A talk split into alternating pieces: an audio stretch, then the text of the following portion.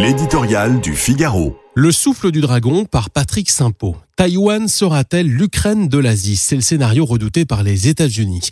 Alors que la guerre fait rage aux portes de l'Europe, ils appellent leurs alliés occidentaux à les suivre dans leur pivot asiatique pour contrer les appétits territoriaux de la Chine. La démonstration de force de Pékin dans le détroit de Formose ce week-end a relancé les craintes euh, d'une conquête par la force de l'île rebelle.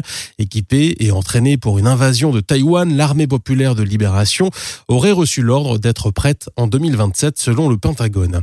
Une date qui coïncide avec la fin du troisième mandat de Xi Jinping. Ce territoire échappe au contrôle de la République populaire depuis que les troupes de Chiang Kai-shek ont trouvé refuge en 1949. L'empereur rouge a placé la réunification au cœur de son projet de renaissance chinoise. Dirigeant le plus autoritaire et le plus puissant depuis Mao, Xi espère laisser une trace dans l'histoire et a juré de faire mieux que le grand timonier en reprenant par tous les moyens l'ex-Formose pendant son règne.